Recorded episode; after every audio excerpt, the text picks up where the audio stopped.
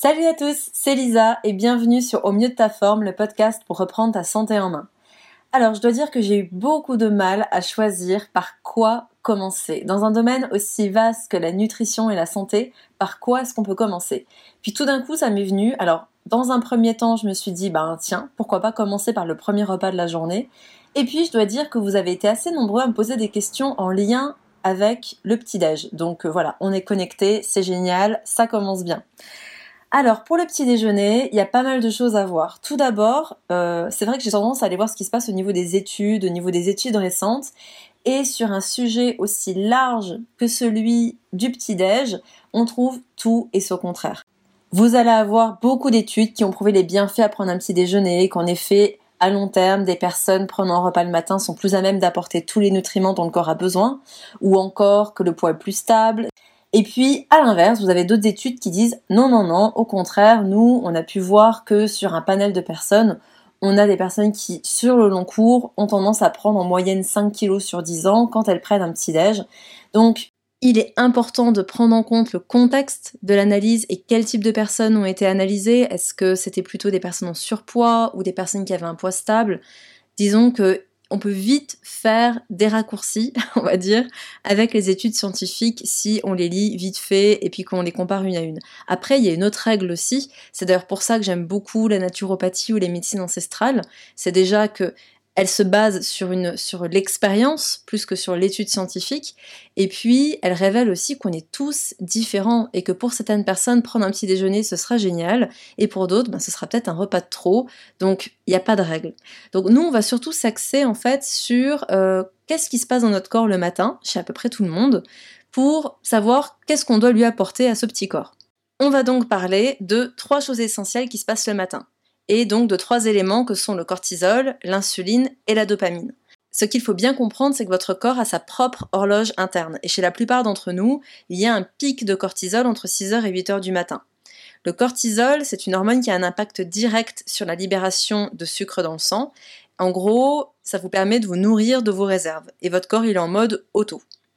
L'insuline, c'est une hormone qui est sécrétée par le pancréas dès qu'il détecte la présence en excès de sucre dans le sang et l'insuline va être le taxi du sucre pour la sortir du sang et l'amener tout droit à la cellule. Mais le matin, il y a une insuline qui est hypersensible parce que justement le cortisol va aller chercher les réserves de sucre et puis l'insuline elle va se dire ok il y a du sucre qui arrive, je vais le faire passer dans les cellules parce que le corps est toujours un peu en mode automatique. Moi ce que j'adore chez l'insuline c'est qu'elle a vraiment pour rôle de toquer à la cellule, d'agir comme une clé pour ouvrir la cellule et lui dire hé cocotte c'est l'heure du casse-croûte, du coup, il y a une meilleure assimilation de ce que la cellule adore, c'est-à-dire surtout les bonnes graisses, parce que les membranes de nos cellules sont faites de graisse, et des protéines. Donc tout ça va pouvoir se faire au mieux, et en gros, l'insuline, elle permet une bonne nutrition cellulaire. En revanche, lorsque l'on va apporter du sucre de manière trop importante, et surtout lorsqu'il s'agit de sucre qui fait monter le taux de sucre dans le sang de manière beaucoup trop abrupte, comme quand on mange des produits raffinés, des produits blancs, comme des biscottes, des galettes de riz soufflées, de la confiture, de la, pâte, à tartiner, des baguettes, du café ou du thé avec du sucre dedans. Bref, vous savez tout aussi bien que moi ce qui est sucré. Alors vous allez avoir un taux de sucre dans le sang au plafond, et là on n'est plus du tout dans un apport physiologique. En fait, le corps est en panique totale car l'excès de sucre dans le sang est perçu comme un poison. Le pancréas va surproduire de l'insuline pour dégager tout ça, et une fois que vos cellules auront pris ce dont elles ont besoin pour se recharger, tout le reste va être stocké dans les cellules graisseuses, voire dans les cellules hépatiques, c'est-à-dire les cellules du foie, en fonction des sucres consommés. Donc ça, c'était pour la partie un petit peu insuline. Enfin, la dopamine est une hormone elle aussi, mais elle agit aussi comme un neurotransmetteur. En fait, elle est fondamentale pour votre motivation. Elle va vous donner envie, elle est importante pour votre équilibre physique, moral, tout au long de la journée. Elle va être en lien avec le plaisir, surtout le plaisir anticipé, avec la hâte de réaliser quelque chose. En gros, elle vous dope, elle vous motive à passer à l'action. Donc si vous manquez d'entrain, si vous avez du mal à sortir du lit le matin, que votre libido est en baisse, ou si euh, l'idée de, vous, si l'idée de vous lancer dans un nouveau projet vous motive pas trop, c'est certainement que votre dopamine, elle est dans les chaussettes. La meilleure façon de relancer sa production, c'est simple, ça va être de manger ce qui rime avec, c'est-à-dire des protéines. Sachez aussi qu'il y a d'autres choses qui peuvent la booster, à savoir le fait de réaliser des objectifs que vous vous êtes fixés, d'écouter votre musique favorite, euh, de vous exposer à la lumière du soleil le matin sont aussi d'excellents stimulants pour la sécrétion de la dopamine. D'ailleurs, dans les méthodes Miracle Morning ou les routines matinales, on entend beaucoup, voilà, lisez quelque chose qui vous, qui vous fait du bien, écoutez la musique qui vous plaît, sautez sur un trampoline en, en criant des affirmations personnelles. Tout ça, c'est des choses qui stimulent fortement la dopamine, en fait. Donc, résumons, on a le cortisol qui va aider à aller chercher dans nos réserves de graisse et nos réserves de sucre ce qu'il faut pour aller sortir ces réserves alimentaires et nous nourrir. On a l'insuline qui est hyper sensible parce que dès qu'il y a du sucre qui va passer par là, elle, elle va tout de suite aller blinder les cellules. Et puis, on a la dopamine qui va être sécrétée pour nous motiver, pour nous donner la patate et l'envie de passer à l'action. Et si vous avez compris ça, j'ai envie de vous dire que vous avez tout compris. Parce qu'en fait, on va savoir qu'est-ce qu'on doit privilégier comme aliment, qu'est-ce qu'on va devoir éviter. Donc on va privilégier plutôt les protéines et on va éviter les sucres, notamment les sucres index glycémique haut, comme euh, tout ce qui est céréales, pain, euh, produits raffinés, produits, produits industriels et transformés, de toute manière, c'est à éradiquer le matin. C'est à garder comme des aliments plaisir, ou à la limite vraiment en dessert, ou à 4 heures, ce serait le meilleur moment de les manger. Mais le matin, ça à éviter au maximum. Et puis ensuite, ça nous permet de comprendre les deux grands courants qu'il y a aujourd'hui, à savoir le premier qui est le petit déjeuner de nutrition santé, où là on va vraiment faire la part belle aux protéines et aux graisses surtout. On va souvent être sur des petits déjeuners plutôt salés. Donc on va privilégier par exemple les œufs, euh, le blanc de dinde, le blanc de poulet, euh, voire même certains préconisent la charcuterie. Personnellement, c'est pas ce que je conseille. Euh, mais disons que l'œuf est de toute façon l'aliment par excellence du matin, tout simplement parce qu'il vous apporte des protéines d'excellente qualité. Il faut savoir que les protéines de l'œuf sont les plus assimilables et ressemblent plus euh, à celle du lait maternel. Donc on va vraiment avoir quelque chose en termes d'assimilation qui frôle les, les 100%. Et puis vous avez le jaune d'œuf qui est excellent par rapport à son apport en lécithine, en cholestérol, qui est extrêmement sain. Et vraiment enlevez-vous de la tête que l'œuf est mauvais pour votre cholestérol. Le cholestérol, je ferai un podcast à part parce que c'est tout un sujet. Mais aujourd'hui, je peux vous dire, on sait pertinemment que le cholestérol euh, n'est pas du tout un facteur. C'est juste un drapeau qui nous dit attention, il y a un truc dans l'hygiène de vie qui va pas. Et c'est un faux problème, enfin disons que c'est un, un, faux ennemi. On se bat contre la mauvaise personne quand on essaie de faire baisser le cholestérol. Manger des œufs de bonne qualité a au contraire un effet protecteur. Donc prenez des œufs qui, ont, qui sont bio, prenez des œufs de la filière oméga 3, prenez des œufs de poule qui ont vu la lumière du soleil, qui ont mangé du grain et pas du maïs et du soja, car leur graisse sera de bien meilleure qualité pour votre corps. À savoir aussi concernant les œufs, la meilleure façon de les consommer, c'est d'avoir le blanc bien cuit et le jaune cru. Moi, par exemple, j'ai toujours eu du mal à digérer les œufs. D'ailleurs, on m'avait diagnostiqué une intolérance aux œufs il y a des années de ça. Donc, j'avais banni un peu les œufs de mon alimentation. Aujourd'hui, j'en remange pour la qualité de leurs protéines. Et c'est vrai que, bon, il y a eu tout un travail de régénération intestinale et tout ce que vous voulez pour peut-être mieux les assimiler. Mais surtout, c'est vraiment de toujours les consommer le blanc bien cuit et le jaune cru. Donc pour ça, je fais brouiller mes blancs d'œufs et puis après je rajoute accru mon jaune et là ça passe nickel chrome. Évidemment, bah, je prends aussi des autres qualités, donc ça aide, je pense. Et euh, ce qui est important de savoir aussi, c'est que ces versions un peu de œufs brouillés avec le jaune, etc., vous pouvez faire des versions salées ou sucrées. Vous pouvez très bien mettre quelques raisins secs et un peu de cannelle dans vos œufs brouillés. Vous pouvez très bien mettre des pousses d'épinards ou euh, des tomates séchées dedans. Bref, à vous de voir vraiment ce qui vous fait plaisir. Mais n'hésitez pas à décliner et à être euh, imaginatif. Ensuite, en termes de protéines, évidemment, il n'y a pas que les œufs dans la vie. Je vous ai parlé tout à l'heure, voilà, de, des, volailles, euh, du poulet, etc. J'ai certains de mes clients qui consomment du saumon gravlax ou des sardines le matin. Très bien. Euh, moi, c'est aussi quelque chose qui me dérange pas du tout. Mais sinon, si on veut quelque chose de plutôt sucré et si on est végétarien ou végétalien, il y a d'autres alternatives. Le tofu soyeux est une excellente source aussi de protéines. Il est très facile à utiliser parce qu'à partir du moment où vous le mixez, par exemple avec une mangue ou une banane, il va vite prendre le goût de ce avec quoi vous le mélangez. Et donc, ça peut être une bonne alternative aux personnes qui ne mangent ni viande ni œufs ni fromage, pour le coup, parce que le fromage pourrait être une bonne alternative. Mais pensez aussi au houmous, par exemple, qui est riche en pois chiches, donc il y a des bonnes protéines végétales. Euh, et bien sûr, il existe la protéine de chanvre, selon moi, c'est l'une des meilleures parce que les autres protéines qu'on peut trouver, alors déjà les protéines de lait que certains sportifs utilisent, ça je déconseille fortement parce que vous avez un concentré de caséine plutôt irritante au niveau intestinal et je suis vraiment pas pour. Après, vous allez avoir d'autres protéines comme la protéine de riz, la protéine de, de oui, de courge, protéines, de bref, il y a plein de choses aujourd'hui qui sortent, mais en tout cas, d'après ce que j'ai pu trouver dans certaines études ou certains écrits, l'une des plus clean en termes de production, ça va quand même rester la protéine de chanvre. En plus, elle va garder euh, des acides gras essentiels qui sont quand même intéressants et qui sont fondamentaux à avoir le matin au petit-déj. Donc pourquoi pas pour ceux qui préfèrent un smoothie et euh, l'embarquer le matin, il n'y a pas de souci. Ensuite, l'autre élément fondamental qu'on va conseiller en nutrition santé, c'est les graisses. Les graisses, ça peut être du beurre. Le beurre, s'il vous plaît, prenez le cru, mais ça change la vie en fait, vous pouvez pas savoir. Le fait d'avoir un beurre cru est bien meilleur pour l'organisme. Pareil, je pense que je vous ferai un podcast pour rentrer plus dans les détails par rapport, euh, on va dire, aux aliments ancestraux. le lait cru, le beurre cru, selon moi, c'est pas des choses à bannir du tout.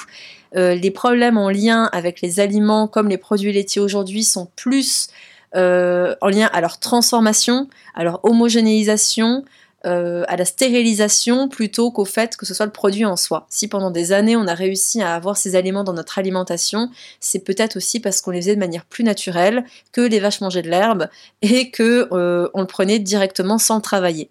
Tout simplement. Voilà, ça c'est mon avis. Donc en tout cas, le beurre, je le conseille plutôt cru pourquoi pas demi-sel pour ceux qui aiment, mais sinon plutôt doux. Et bien sûr, on a les beurres d'oléagineux, parce que j'appelle les beurres d'oléagineux, mais c'est des purées d'oléagineux, donc purée d'amandes, purée de cacahuètes, purée de noisettes. Bref, c'est des choses que vous trouvez très facilement aujourd'hui en magasin bio. Autant il y a 10 ans, quand je m'y suis mise, c'était la galère. Autant aujourd'hui, franchement, c'est simple, vous en trouvez partout, même en grande surface. La condition, c'est qu'il soit sans sucre ajouté, bien sûr, mais par contre, vous avez d'excellentes graisses polyinsaturées. Vous avez également un apport en protéines avec ces purées d'oléagineux, donc allez-y à fond les ballons. Je vais pas vous faire tout le détail des produits, mais je pense que vous avez l'idée. Protéines, graisses, c'est la base. Une boisson également. Alors, de manière générale, je vais quand même conseiller un verre d'eau chaude le matin. Pourquoi juste chaud et pas forcément le citron? Le citron convient pas forcément à tous, surtout aux personnes qui sont plutôt déminéralisées, euh, des tempéraments plutôt, on va dire, euh, euh, des personnes assez fines, avec une masse musculaire plutôt faible, avec une tendance à se déminéraliser assez vite. Je vais déconseiller l'eau chaude avec le citron dedans le matin. Par contre, l'eau chaude tout court, ça c'est très bien. C'est quelque chose qu'on fait beaucoup en Ayurveda, donc c'est la médecine ancestrale indienne et ça va avoir pour action de réveiller en douceur tout le système digestif. Ça va relancer la digestion et également favoriser l'élimination des toxines qu'il y a eu toute la nuit. En fait, ça permet de finir ce travail de détox. Donc le verre d'eau chaude le matin à fond, ensuite vous allez vous préparer, puis vous prenez votre petit déjeuner, ça c'est excellent. Si glucides il devait y avoir, je vous conseille plutôt un pain au levain, des flocons, essayez plutôt de prendre des flocons nature et euh, mono flacon, si je puis dire, que avoine ou que haricot azuki, par exemple, c'est une bonne alternative qui est riche en protéines que vous trouvez en magasin bio. Ça peut être une banane. Pensez aussi aux pancakes maison avec des farines diverses et variées dans lesquelles il y a des œufs. Vous pouvez mettre aussi des purées d'oléagineux dedans. Ça vous fait des bons pancakes et c'est une alternative très saine et gourmande pour un petit déjeuner. Bref, vous avez compris l'idée, des bonnes graisses, des protéines et des glucides index glycémique bas. Maintenant, comme on aime bien les extrêmes en nutrition, il y a aussi des personnes qui ne mangent pas du tout et qui prônent ce qu'on appelle le jeûne intermittent. Il a clairement le vent en poupe, il y a différentes façons de le pratiquer d'ailleurs. Aujourd'hui, je ne vais pas m'attarder dessus, mais disons que de manière générale, on va conseiller de jeûner durant 16 heures et de manger sur une plage de, euh, de 8 heures. Donc très souvent, les personnes qui pratiquent le jeûne intermittent vont manger de midi à 20h ou encore de 10h à 18h par exemple. Le reste du temps va permettre vraiment au corps d'avoir une pause digestive, donc de se régénérer et puis d'aller prendre dans les stocks de graisse. D'ailleurs, on a parlé du cortisol tout à l'heure, le cortisol a ce rôle d'aller chercher en fait dans les réserves de l'organisme pour aller sortir des nutriments.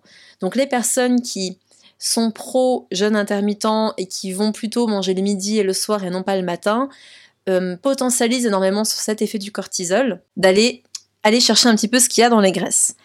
C'est vrai que le jeûne intermittent, on le voit partout sur les réseaux sociaux. Il y a beaucoup de vidéos de sportifs amateurs aussi qui témoignent du regain d'énergie, de la perte de masse grasse, sans compter le gain de temps occasionné. Et il a en effet été prouvé que le jeûne intermittent favorise la régulation de la glycémie, donc du taux de sucre, et un meilleur déstockage des graisses. Dans ce que j'ai pu voir dans différentes études aussi, c'est que contrairement à certains régimes, il y avait aussi une perte de poids avec les régimes ou le jeûne intermittent, mais il y avait une meilleure préservation de la masse musculaire euh, chez les personnes qui pratiquaient le jeûne intermittent. Donc c'est assez intéressant, surtout pour les sportifs. Le petit, euh, le petit panneau attention que je vais sortir, c'est juste pour les femmes. Chez les femmes, on n'a pas vraiment vu d'amélioration, par exemple au niveau de la, glycémie, donc du taux de sucre dans le sang, avec euh, la pratique du jeûne intermittent, contrairement aux hommes. Les hommes avaient vraiment une amélioration de la glycémie, les femmes non. Et puis chez les femmes, on va essayer de pas dépasser 13 à 14 heures de jeûne, car il peut y avoir des problèmes hormonaux par la suite. Alors quand je dis problèmes hormonaux, c'est pas du jour au lendemain, euh, votre thyroïde qui se, qui se dérègle ou autre, c'est juste des sauts d'humeur. Disons qu'il y a une fragilité par rapport au manque de, de constance dans l'apport de nutriments chez la femme, contrairement à l'homme. Ensuite, évidemment, les études qui, nous ont prouvé en fait qu'il y avait vraiment une, une, une baisse de la masse grasse, c'est à condition de respecter les bases de nutrition santé, de connaître ses potentiels intolérance alimentaire aussi, parce que qui dit intolérance dit potentiellement inflammation et rétention d'eau.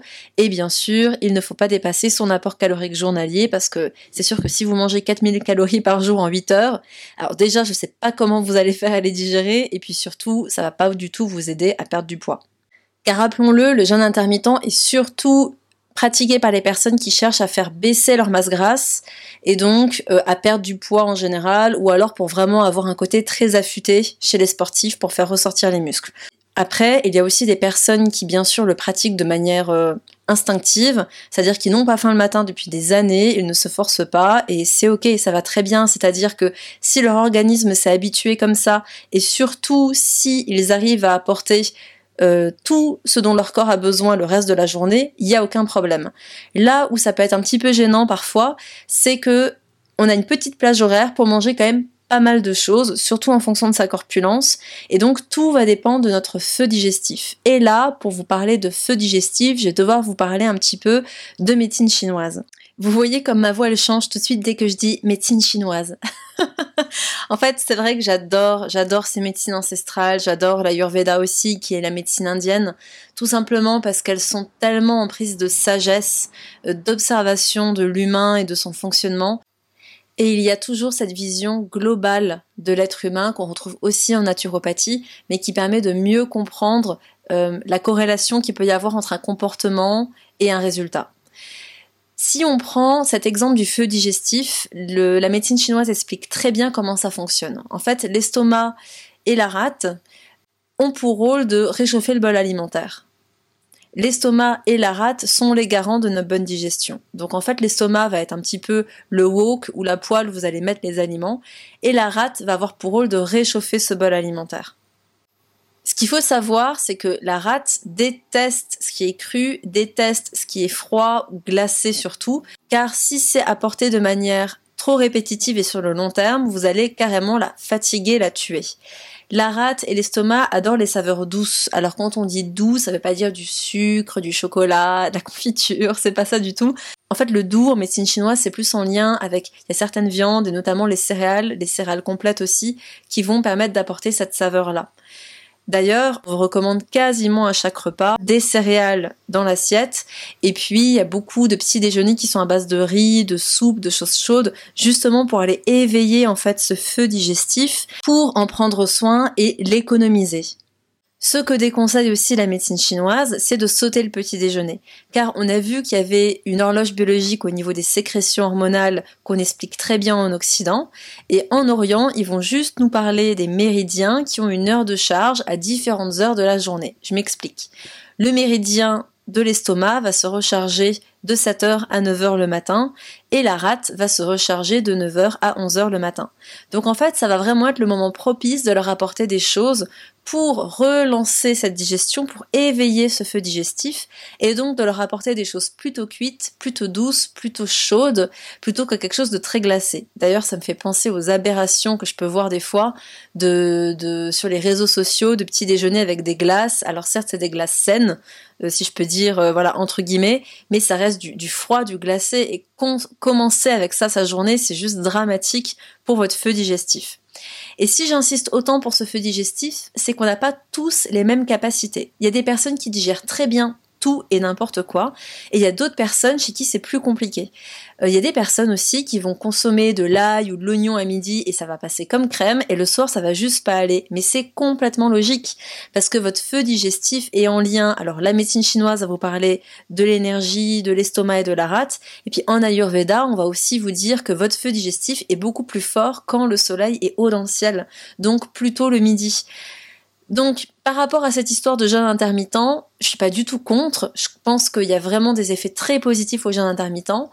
Par contre, ça va dépendre de votre feu digestif. Et pour les personnes qui ont une digestion plutôt faible, plutôt sensible, je vais un peu plus fractionner les repas. Et s'il y a un jeûne euh, intermittent à faire, ce serait plutôt de manger le matin, le midi et à 4 heures et de sauter à ce moment-là le repas du soir pour vraiment préserver la digestion et préserver les cycles naturels du corps. Et au passage, il y a certainement quelque chose qui va fortement vous intéresser concernant la rate, c'est qu'elle joue aussi un grand rôle dans la circulation des liquides. Et les liquides représentent en fait l'eau et la graisse. Donc si vous fatiguez votre rate parce que vous ne mastiquez pas assez et qu'elle doit bosser plus, si vous fatiguez votre rate parce que vous grignotez à longueur de temps, ou alors parce que vous mangez ou buvez glacé, ou encore que vous mangez des crudités du matin au soir, au bout d'un moment, cette circulation des liquides va se ralentir et ça peut donc faciliter la prise de poids et la rétention d'eau. Donc, petit déjeuner ou pas, jeûne intermittent ou pas, c'est pas vraiment la question en fait, ça va plutôt être la question du comment. Si vous prenez un petit déjeuner, faites attention à l'apport en protéines, en graisses et en glucides de qualité. Si vous faites le jeûne intermittent, faites-le en fonction de votre qualité digestive et puis observez si vous digérez bien le soir, si vous dormez correctement, s'il n'y a pas une entrave en fait au sommeil par rapport à une digestion un peu lourde, et vous aurez vos propres réponses. Bon, allez, j'en ai assez dit. Maintenant, place aux questions-réponses. Alors, on va commencer avec une question de Lucie qui me demande, moi j'aimerais bien ton avis sur le petit déjeuner, plutôt sucré, plutôt salé, avec pain, avec céréales, mélanger des céréales aux fruits, qu'en est-il des enzymes digestives? Ok, alors ça fait beaucoup de questions.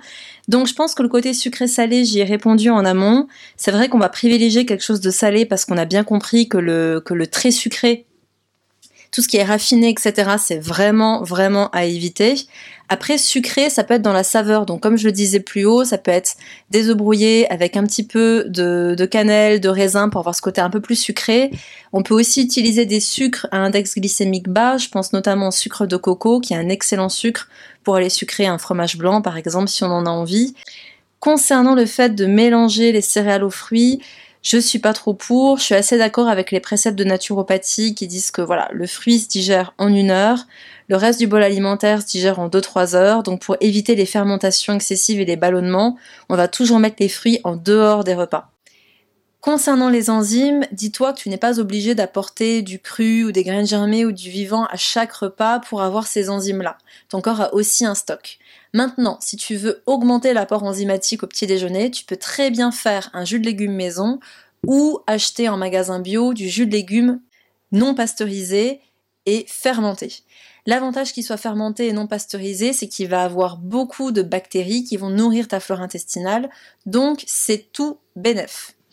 À propos des jus, ça me fait penser au jus d'orange. Beaucoup de gens boivent du jus d'orange le matin en même temps que leur petit déjeuner, mais c'est vraiment une erreur car notre salive contient une enzyme qui s'appelle l'amylase, qui joue un rôle fondamental dans la digestion des céréales et des farineux car elle va prédécouper les sucres de ces céréales en petits sucres bien assimilables.